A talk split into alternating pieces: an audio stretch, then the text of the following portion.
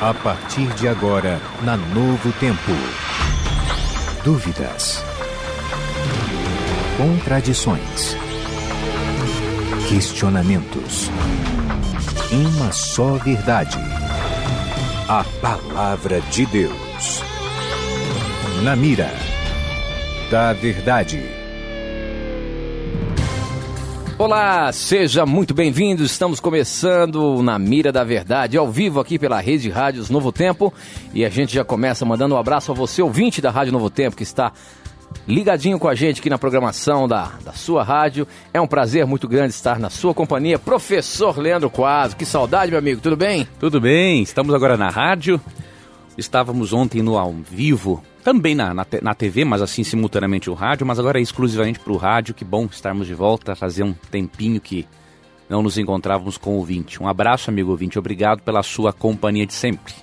Muito bem, a gente já começa quente o programa. E o Veríssimo, tá animado aí? Animadíssimo, aliás, 2016 ao vivo começa aqui. Exatamente, começando inicial, hoje, né? É verdade. Começando hoje ao e vivo. O pessoal tá animado, viu, aí no, no WhatsApp, pessoal do, do, YouTube, nossos amigos do YouTube. As perguntas já estão chegando aqui pra gente de monte. E você pode usar o canal youtube.com/barra Novo Tempo Rádio para fazer a sua pergunta por aí, tá bom? No vídeo chat, vamos interagir. É isso mesmo, você pode participar através do seu WhatsApp, o número é 12 98151 0081 ou então através do YouTube, youtube.com barra Novo Tempo Rádio. Mande aí as suas perguntas pra gente e vamos colocar o professor na mira da verdade, porque ele tem que responder baseando-se na palavra de Deus.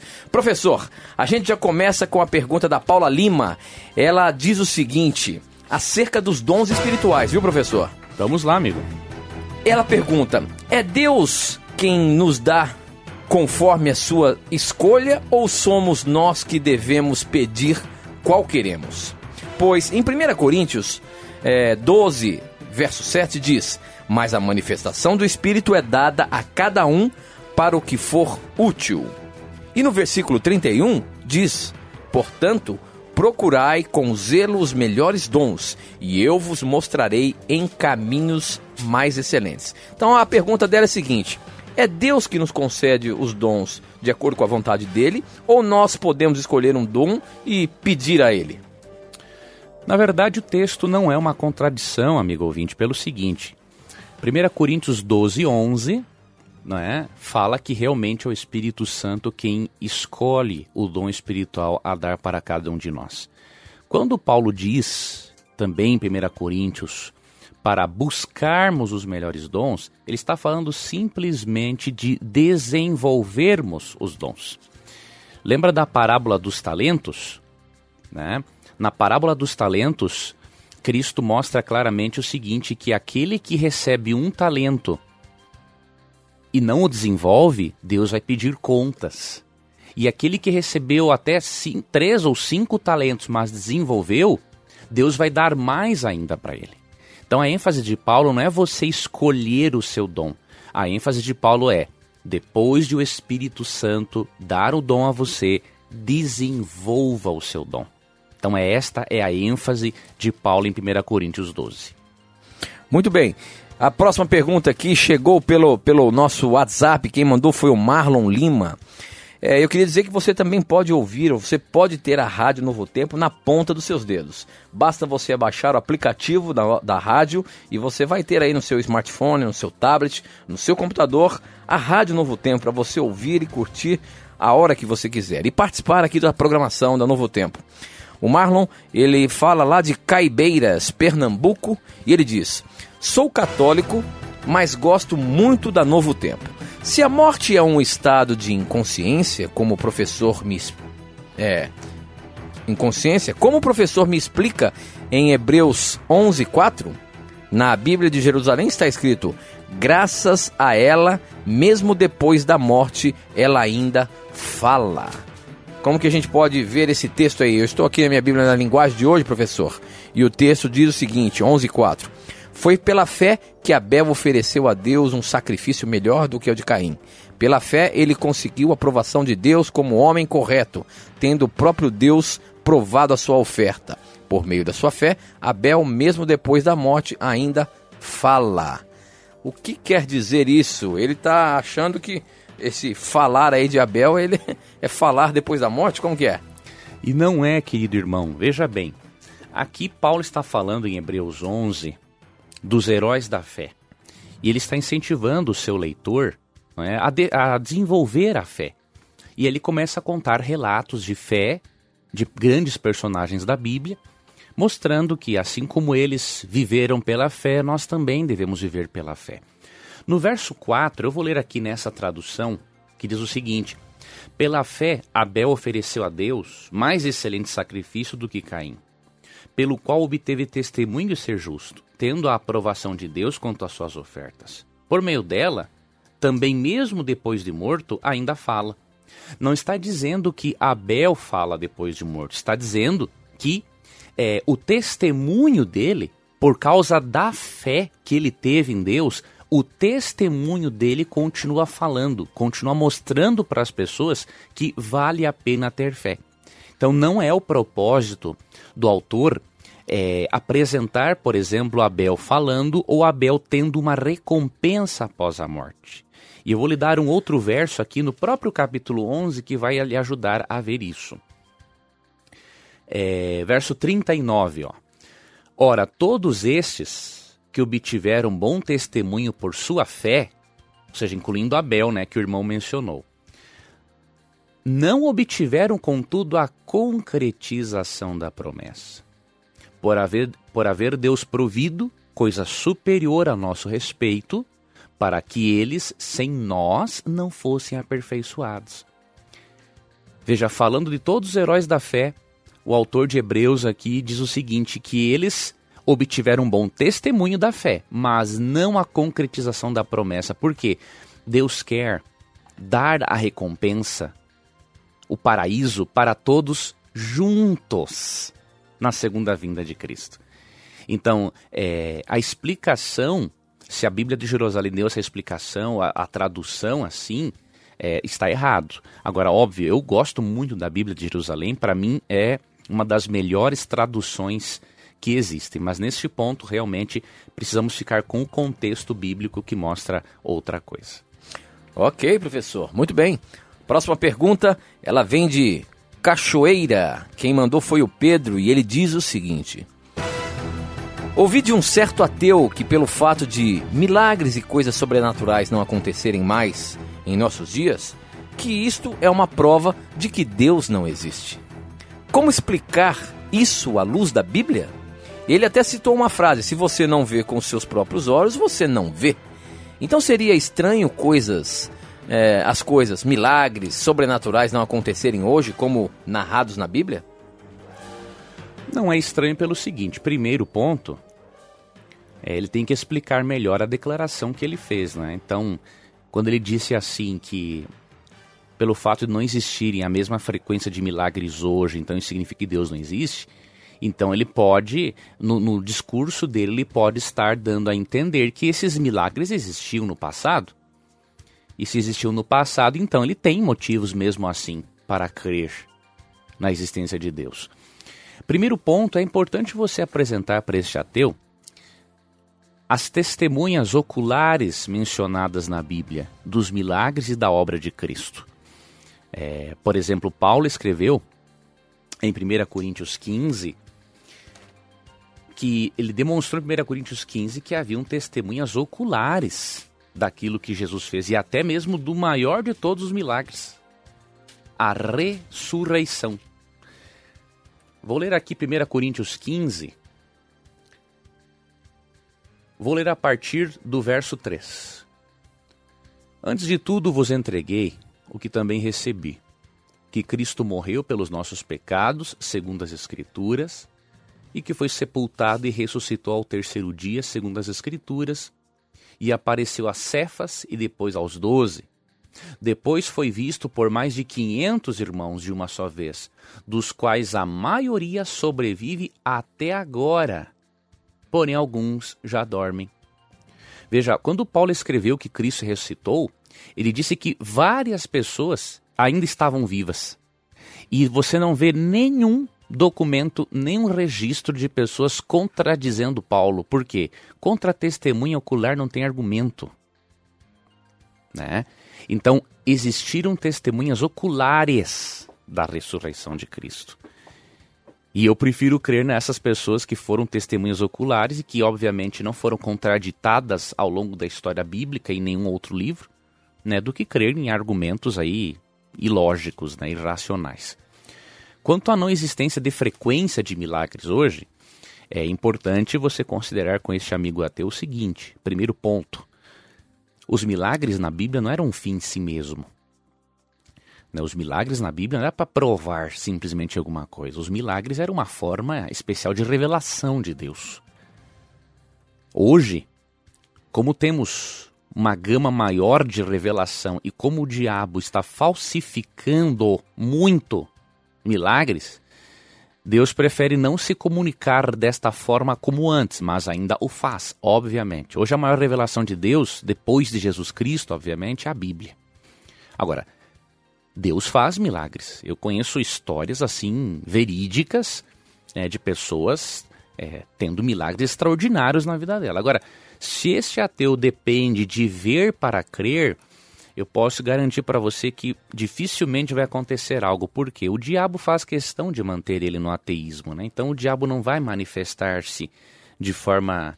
É, não vai permitir que coisas sobrenaturais apareçam na vida dele. Agora, se ele clamar a Deus, de alguma forma, Deus pode sim fazer algo de milagroso né, para se comunicar com ele, ou não, Deus pode escolher uma outra forma.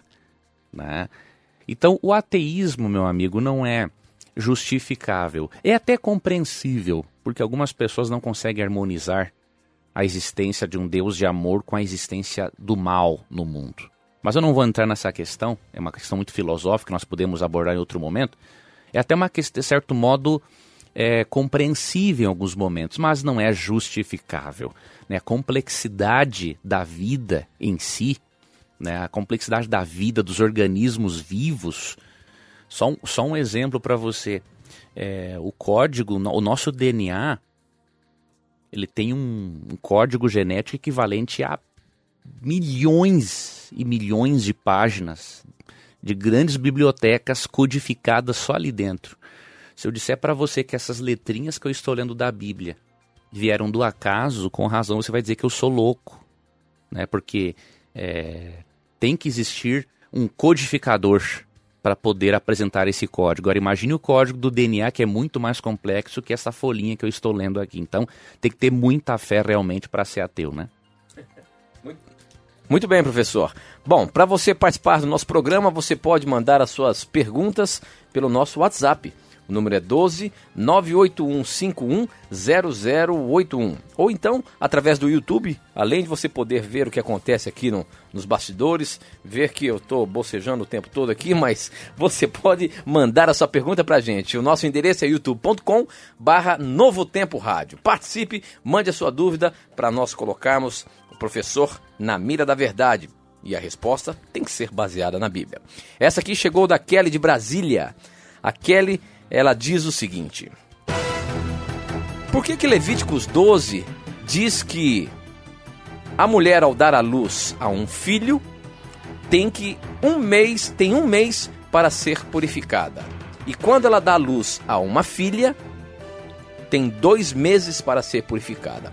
A gente percebe na Bíblia, aqui em Levíticos 12, ah, que as leis que foram dadas para a mulher ali sobre a purificação e, e, fala especificamente sobre esse sobre essa questão aí da mulher. Se ela tinha um menino, tinha um mês.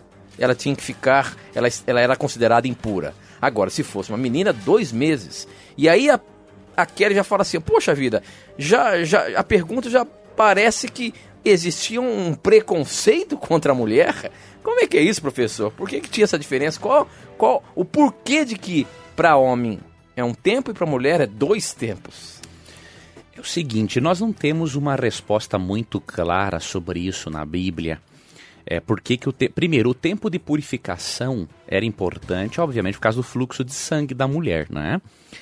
Então o que, que acontece? E tem, tinha a ver também com as leis de saúde ali, né? Era uma proteção, não é? Sim, então o que acontece? Veja, um povo que não tinha as condições higiênicas que temos, o acesso à água que temos, viviam no deserto, eram nômades, né? Então Deus tinha que dar leis assim rigorosas de higiene, de purificação, até para preservar a saúde deles e evitar o contágio. Não é muito claro o porquê que no caso de uma menina o tempo de purificação é maior. Talvez é provável, de acordo com alguns especialistas, que pelo fato de a menininha nascer e quem sabe já ficar um pouco do sangue da mãe na vagina da criança, então até limpar aquilo fosse talvez um processo ainda maior para depois evitar um contágio por meio de alguma doença ou enfermidade, né? É, através do sangue. Então não é uma resposta clara, mas alguns eruditos creem que pode ser por esse motivo. Não é preconceito, não, é prevenção mesmo. Muito bem. A próxima pergunta, bem interessante também pelo nosso WhatsApp. Quem mandou foi a Fernanda, ela é de Aimorés, Minas Gerais. E ela pergunta o seguinte: Primeiramente, deixa eu contextualizar. Você sabe que a Bíblia apresenta em, em, Levíticos algumas leis sobre alimentos puros e impuros. Ali fala sobre a carne de porco, ali fala sobre é, os peixes de couro, animais que a gente não pode usar como alimento. Aí a pergunta da Fernanda é a seguinte: se eu estiver em um almoço e a dona da casa pedir para que eu faça uma oração para abençoar e naquela refeição existem alimentos impuros, como que eu faço? Eu posso abençoar ou não?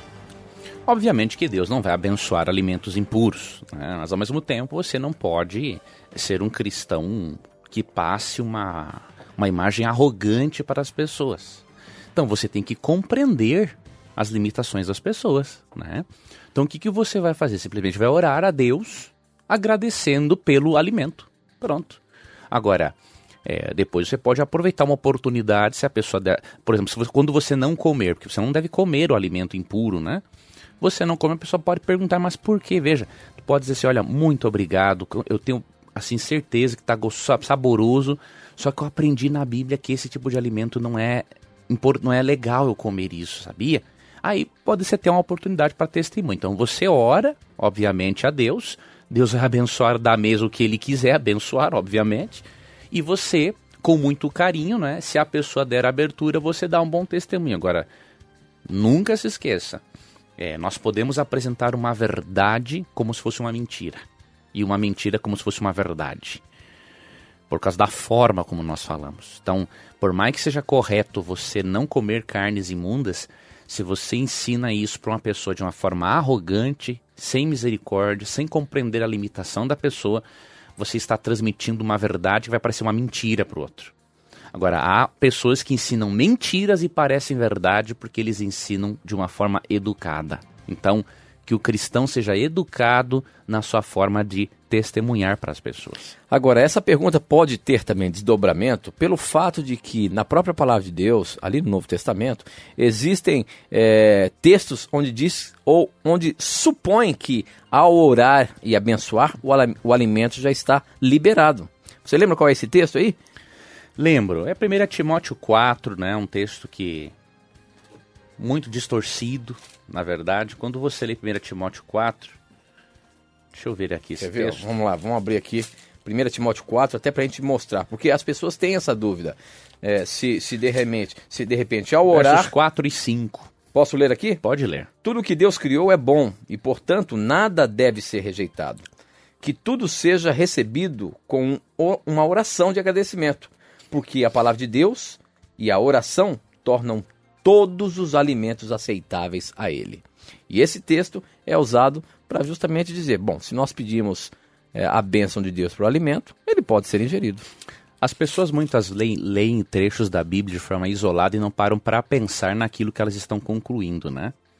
Então, por exemplo, se eu ler aqui que Deus, que tudo que Deus criou é bom, e então eu tenho que comer tudo que tem pela frente, então eu posso fazer uma oração sobre uma carninha de cachorro em cima da minha mesa, e vou comer um churrasquinho de cachorro, vou comer uma lesminha, vou comer uma cobrinha, comer umas minhoquinhas. Então as pessoas não param, né, para analisar a que conclusão nós chegamos com as respostas, com as análises das pessoas. Então o que nós temos que fazer? Vamos ler o texto contextualmente para entendermos o que Paulo quer dizer. E qual é o contexto né? desse texto? Vamos ler aqui a partir do verso 1.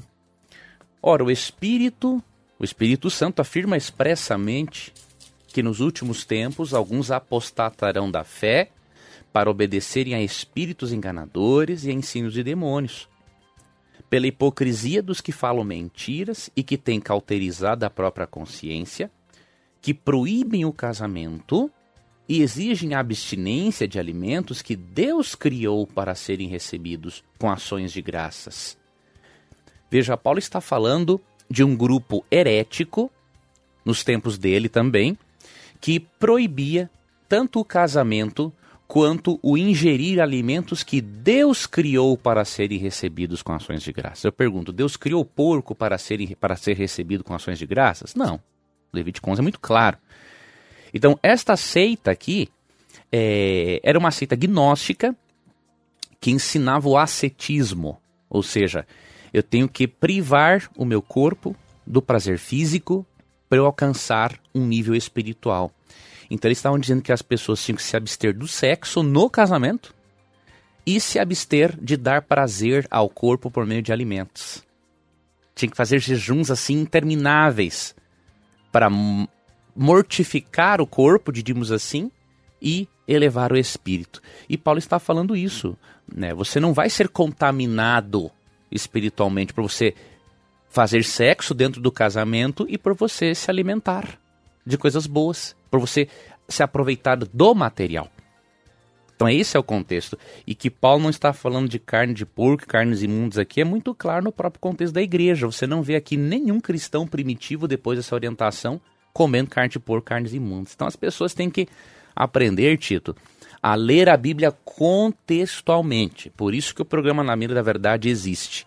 A gente tem uma preocupação profunda em ler a Bíblia contextualmente, porque se lermos a Bíblia isoladamente, amigo ouvinte, aí não vai ter limites para os ensinamentos errados que vamos estar aí ensinando. E a própria imaginação, né? Porque e... você lê um texto e já começa a imaginar um monte de coisa e criar uma teologia em cima dos seus pensamentos. Um perigo. A, a, é o assim? nosso pensamento tem que estar subordinado à palavra. Com certeza. Até o próprio texto, é, é, o título do, do, desse texto de 1 Timóteo 4 está dizendo falsos mestres. Ou seja, eram ensinamentos errados que estavam sendo passados. Muito boa a sua análise. A, o, a, a, o, título do, do, tema ali é isso. Então, bom, a gente tem que realmente esquadrinhar a palavra de Deus para a gente compreender o que Deus tem de bom para nossa vida, não é?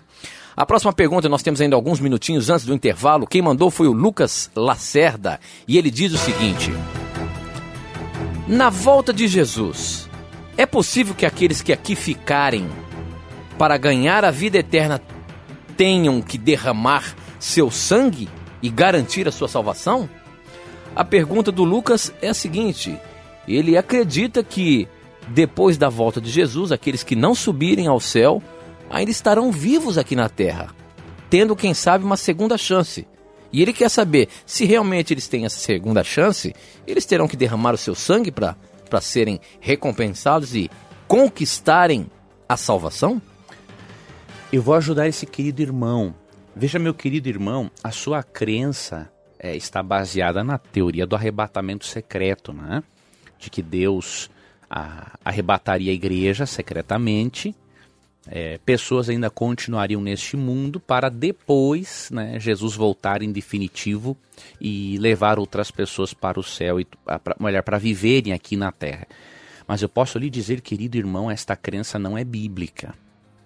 A Bíblia não ensina que a igreja será arrebatada antes da tribulação. A Bíblia ensina que a igreja será arrebatada depois da grande tribulação. Por quê? O momento de grande tribulação será um momento em que Deus vai demonstrar perante o universo quem realmente é de Deus e quem não é. Um poder, dois poderes, um poder político e outro religioso, representados por duas bestas em Apocalipse 13, vão é, trazer uma perseguição sobre aqueles que decidirem ser fiéis a Deus. E só depois desta tribulação pelo qual essas pessoas passarem é que a igreja será arrebatada. E ainda não vai ser secretamente, vai ser visivelmente, de acordo com Apocalipse 1:7 e Tessalonicenses 4:16 e 17. Então eu vou ler para você É, na verdade, não vou ler esse texto, só vou mencionar. Lê Apocalipse 7, 13 e 14 e você vai ver que a igreja estará neste mundo por ocasião do arrebatamento. Tá bom? Ou melhor, a igreja estará neste mundo por ocasião da grande tribulação. A igreja será arrebatada só depois. E biblicamente, irmão, não há realmente uma oportunidade de salvação depois desse período. A oportunidade de salvação ocorre apenas enquanto Cristo não voltar a este mundo. Isso está muito claro em vários textos, mas eu vou ler um deles, que se encontra em Hebreus é, 3,15, diz assim: Hoje, se ouvirdes a sua voz, não endureçais o vosso coração. Então, o momento de ouvir a voz de Deus é hoje porque se deixar para depois, o coração se endurece. Então, é... acompanhe, meu irmão, o programa conosco aqui na rádio, na TV Novo Tempo, aqui na Rádio Novo Tempo. Você vai perceber que essa doutrina do arrebatamento secreto não é bíblica e aí a tua compreensão da volta de Cristo vai se ampliar ainda mais. Então, no meio do nosso curso bíblico que nós oferecemos aqui, que o Tito sempre oferece, vai ajudar você profundamente a compreender este assunto. Ok, muito bem, nós temos que ir para um intervalo. Não sai daí não, a gente volta já já. Na mira da verdade. Já estamos de volta, agora são 10 horas e 33 minutos, estamos ao vivo aqui pela Rede Novo Tempo de rádio e você pode participar do nosso programa. Este é o programa Na Mira da Verdade, um programa de perguntas e respostas bíblicas que você pode fazer ao vivo. Basta você mandar através de um WhatsApp. Tenho certeza que você tem aí no seu smartphone, no seu telefone. Manda pra gente, nosso número é 12 981 51 0081. Ou então, você também que está aí na sua casa com seu tablet, você pode entrar no YouTube e acompanhar o nosso canal youtube.com barra Novo Tempo Rádio. Além de você ver aqui os estúdios, você também participa com a gente. Mande a sua pergunta e quem está na mira é ele, professor Leandro Quadros, que tem que responder baseando-se na palavra de Deus. A pergunta do Fernando Silva é a seguinte: Tem uma dúvida sobre as duas testemunhas do Apocalipse em que a besta irá matar. Isso já aconteceu ou vai acontecer? E quem são as duas testemunhas, professor Leandro Quadros? Muito boa pergunta. Apocalipse 11 fala de duas testemunhas que seriam. Eu vou ler aqui para você. Apocalipse capítulo 11, a partir do verso 3. Darei as minhas duas testemunhas que profetizem por 1260 dias, vestidas de pano de saco. São essas as duas oliveiras e os dois candeeiros que se acham em pé diante do Senhor da terra verso 7. Quando tiverem então concluído o testemunho que devem dar, a besta que surge do abismo pelejará contra elas e as vencerá e matará. O seu cadáver ficará estirado na praça da grande cidade, que espiritualmente se chama Sodoma e Egito, onde também o seu Senhor foi crucificado. Qual é a interpretação disso aqui? Primeiro, essa besta aqui do abismo se refere neste contexto ao Império Francês. Então, isso já aconteceu. Mas de que maneira o Império Francês fez isso com essas duas testemunhas? Vamos identificar quem são as duas testemunhas. Quando você vai a João 5, 39 e 40, Cristo diz assim, ó. Examinai as Escrituras, porque julgais ter nelas a vida eterna, e são elas que testificam de mim.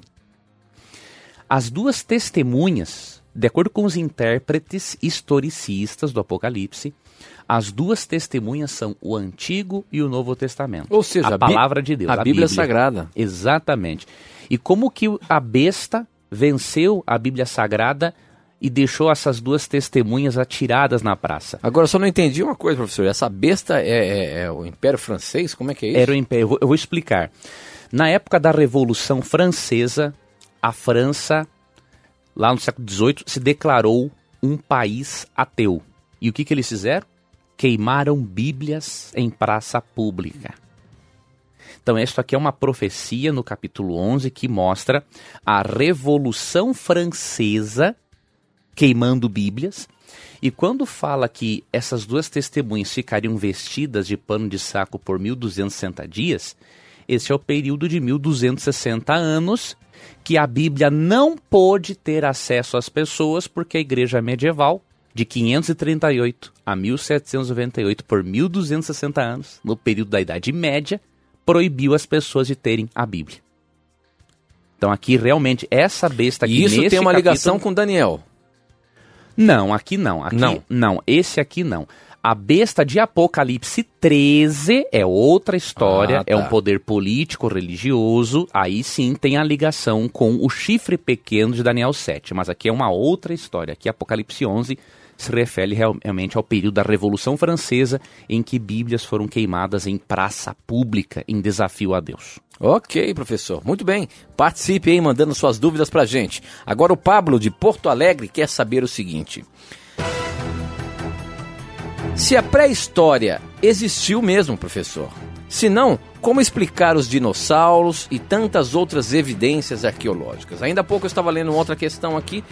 É, na verdade, não era uma pergunta, era um comentário de uma pessoa que não conseguia entender mesmo a, a, a- questão das datas na Bíblia, ou o tempo, a, a- o tempo, ou o que a Bíblia sugere com a existência do mundo. Hoje nós percebemos que a, a ciência diz que o mundo tinha, tem milhões de anos, que o planeta Terra tem milhões de anos.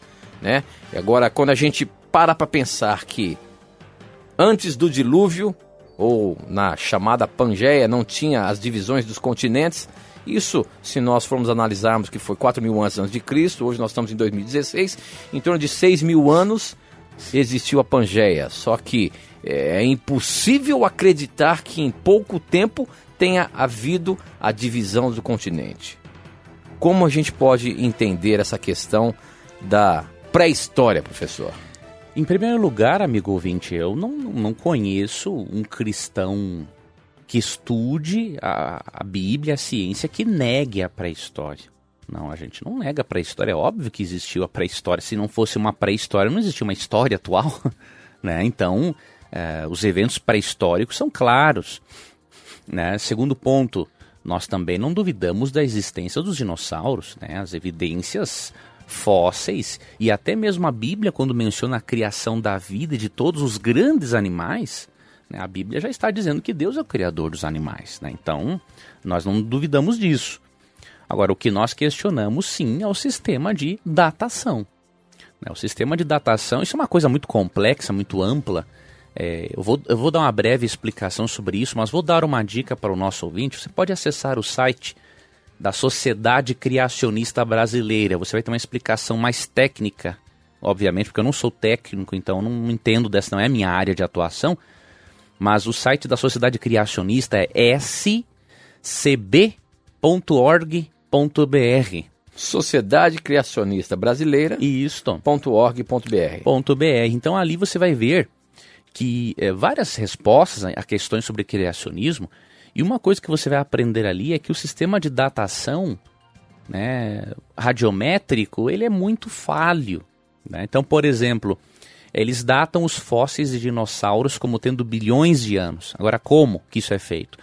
É uma datação indireta e não direta no fóssil. Como que isso é feito? Muitas vezes se avalia o, a quantidade de, de a quantidade, a avalia, faz uma avaliação radiométrica do, do, da rocha que está em volta do fóssil. Porque não tem como medir diretamente o fóssil. Então isso é uma- um absurdo. Né? Tá certo que uma rocha pode ter não sei quanto tempo, agora e a vida do fóssil? Isso aí é muito. é, tem que ter muita fé. Isso é uma teoria, uma probabilidade. Então a datação é indireta, primeiro ponto. Segundo ponto, os especialistas já descobriram fósseis de dinossauro com tecidos moles. E isso é- vai ser um golpe mortal na teoria da evolução. Isso não está muito divulgado ainda, mas já tem alguns livros. Por quê? Se tem tecidos moles em dinossauros, o que, que isso indica? Não tem nada de bilhões de anos, não, meu amigo. É uma coisa até recente.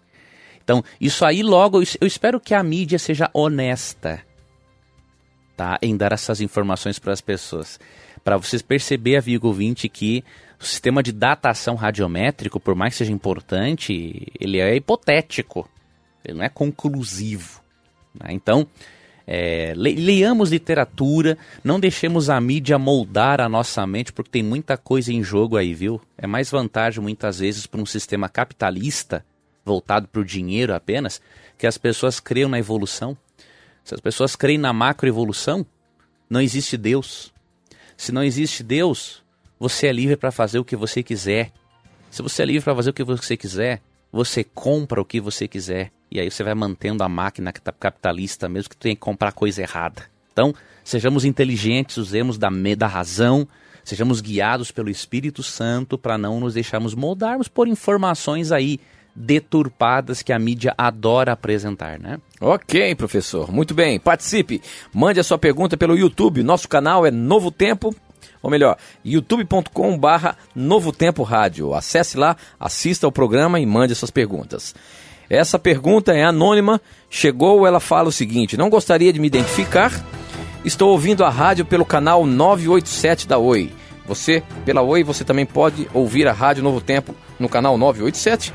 E a pergunta que tenho a fazer é a seguinte: Uma moça que não é mais virgem namora com um rapaz que também não é mais virgem, mas possui um namoro sem relações sexuais? Eles podem se casar na igreja? Esse relacionamento é um adultério perante Deus? Não, primeiramente, temos que entender uma coisa, amigo ouvinte: isso não é adultério. O que é o adultério? Adultério é você manter relações sexuais com uma pessoa comprometida ou você sendo uma pessoa comprometida. Então, isso é o adultério. O sexo fora do casamento é chamado de um outro nome na Bíblia, um outro pecado, é a fornicação. Não é plano de Deus que o sexo seja feito fora do casamento. Agora, Deus sabe que infelizmente a natureza humana se corrompeu e boa parte das pessoas né, não viveu ou não conseguiu viver este ideal de Deus. O que fazer? Esse casal cristão que decidiu se manter puro agora pode perfeitamente crer no perdão de Deus, pode e deve, por sinal. Né? Então, o que, que diz 1 João 9? É um texto que nós gostamos muito né, de ler no programa.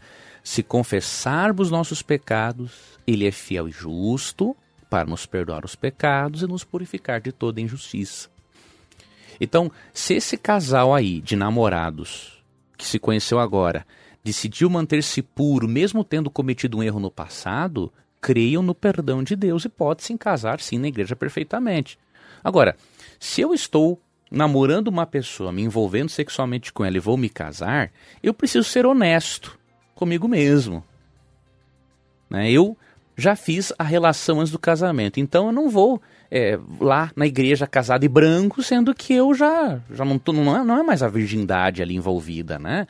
Então, case-se, regularize a situação no civil, creia no perdão de Deus, Papai do céu lhe ama, lhe perdoa, vai lhe abençoar. Agora, neste caso, em que são outros jovens que começaram a namorar, decidiram-se pela pureza, com certeza a graça de Cristo perdoa, purifica. Né? Agora né? a pergunta é a seguinte: nos dias em que vivemos, isso é coisa tão normal, o porquê de se abster do sexo antes do casamento?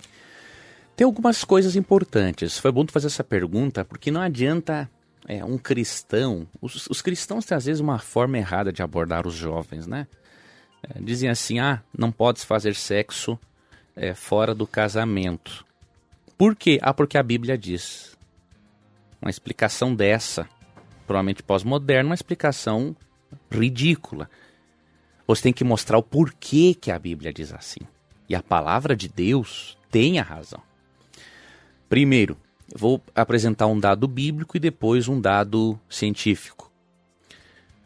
Em Gênesis 2, 22 a 24, vemos que a ordem é a seguinte: Deus criou Adão e Eva, Deus os abençoou, e depois eles se tornaram uma só carne, ou seja, tiveram as relações sexuais. Então, na ordem da criação, Deus une um homem e uma mulher, dá bênção sobre eles e depois eles têm uma vida conjugal. Deus criou esta ordem. Agora, o porquê que Deus criou esta ordem? Pelo seguinte: Deus quer que nós desenvolvamos uma relação, obviamente. Você tem que ter a atração física pela pessoa. Você não pode se casar com alguém que você não sente nada quando está perto. Então isso é uma ilusão, você tem que ter. Agora, por que, que Deus vê que é mais saudável desenvolver a sexualidade dentro do contexto do casamento? Pelo seguinte, tem uma pesquisa de um sociólogo, Andrew Greeley.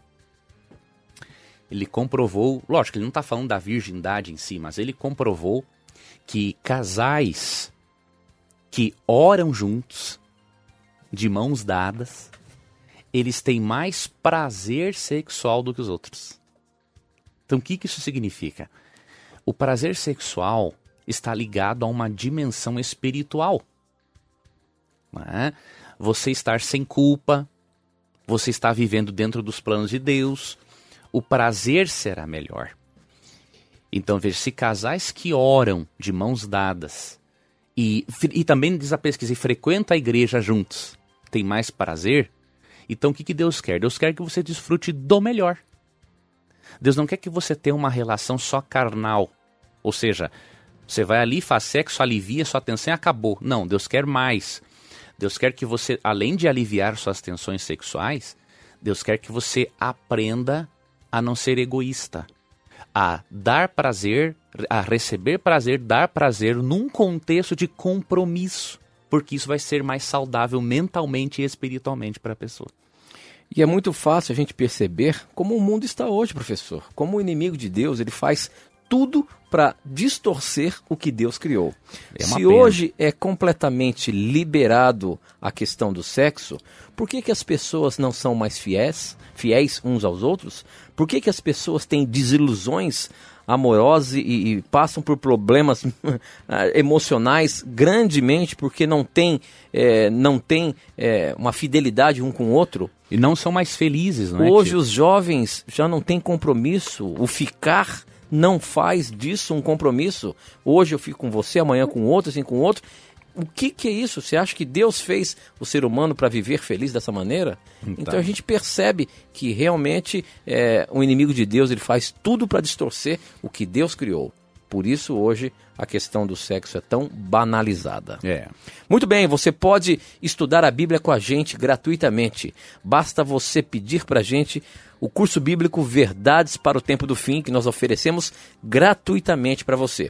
Para você ter esse, essa revista, que é um curso bíblico completo na sua casa, basta você ligar agora para a gente, 0 Operadora 12 21 27 3030 e você vai ter a chance de pedir a revista Verdades para o Tempo do Fim. 0 Operadora 12 2127 3030 é 3030 ou 31? Não, é 3030.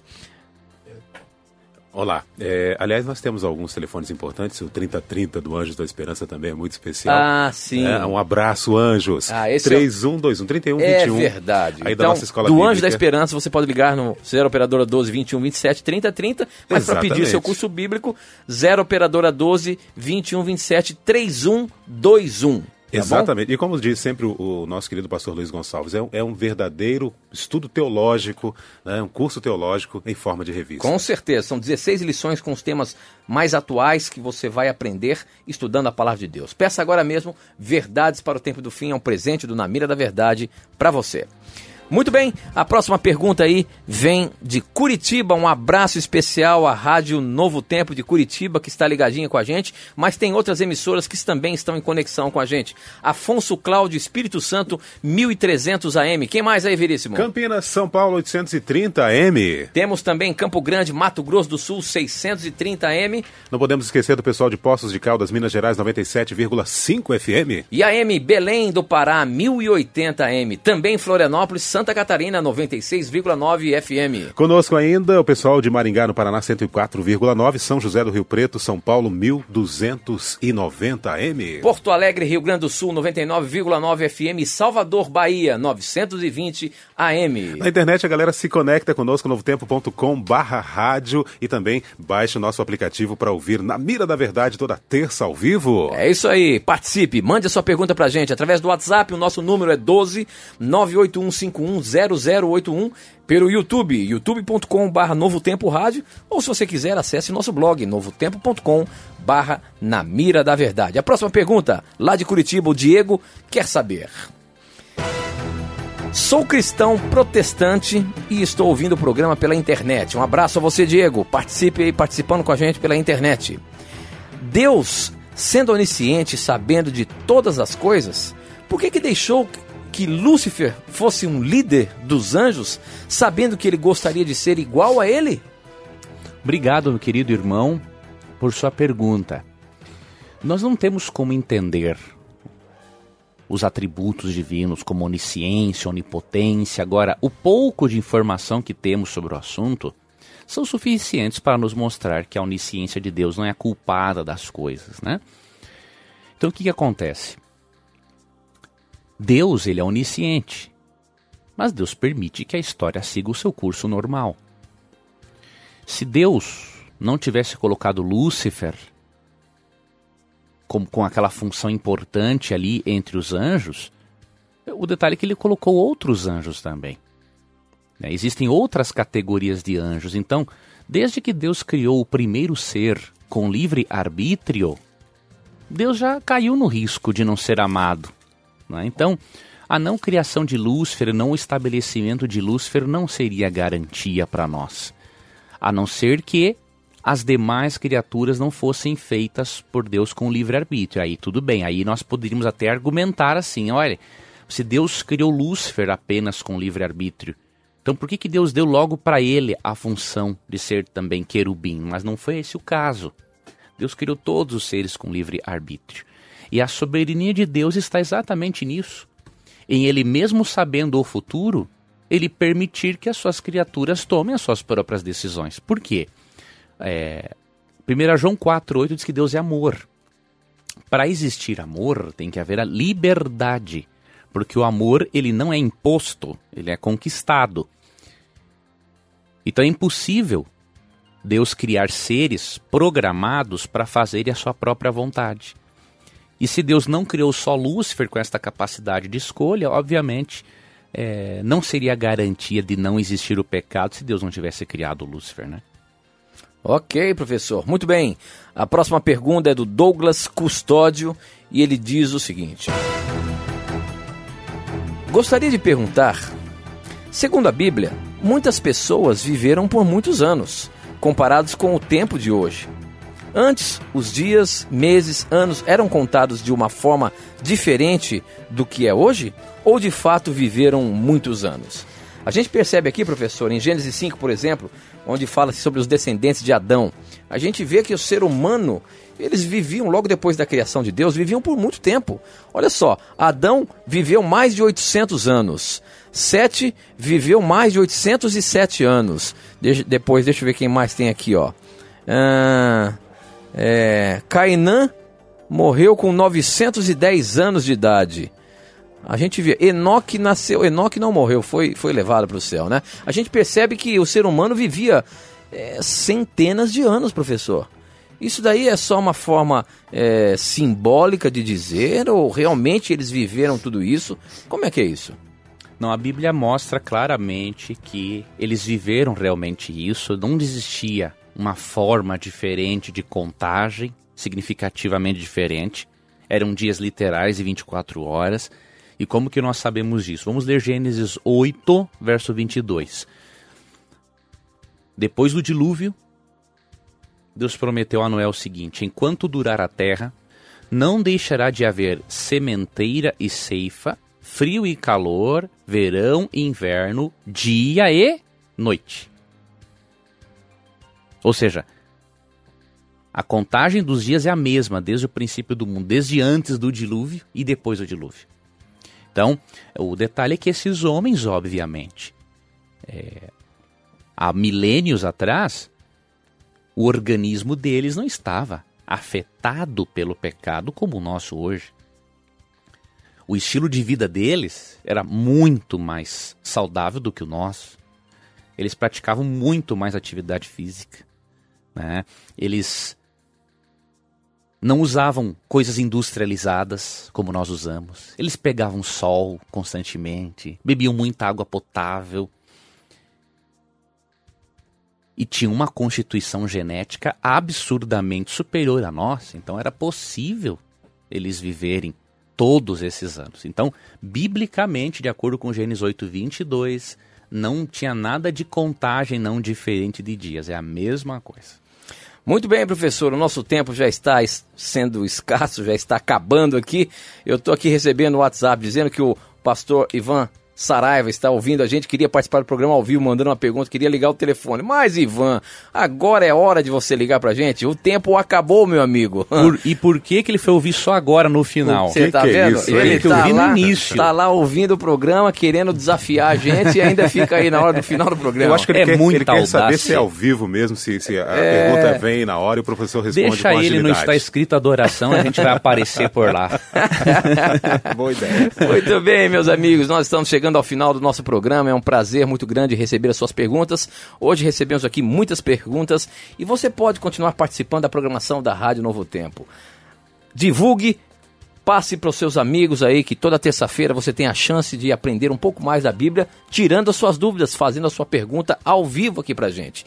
E como a gente sempre diz, o professor Leandro Quadros tem que responder baseando-se na palavra de Deus. Por isso, na mira da verdade. A sua pergunta está na mira da palavra de Deus. Obrigado pela sua participação, professor. Mais uma vez, obrigado aí por você estar junto da gente, é, nos mostrando o que a Bíblia tem para sanar as nossas dúvidas. Obrigado, amigo Tito. Um abraço a você, um abraço, amigo Vinte, um abraço ao Veríssimo, ao Renato, um abraço ao amigo e pastor Ivan que nos acompanha. Que Deus abençoe a você, amigo Vinte. Nunca se esqueça que neste programa, sempre que você tiver a coragem de perguntar, A Bíblia terá coragem de responder. Um forte abraço para você. tchau. Obrigado a vocês e próxima terça-feira ao vivo na Mira da Verdade. Tchau, tchau.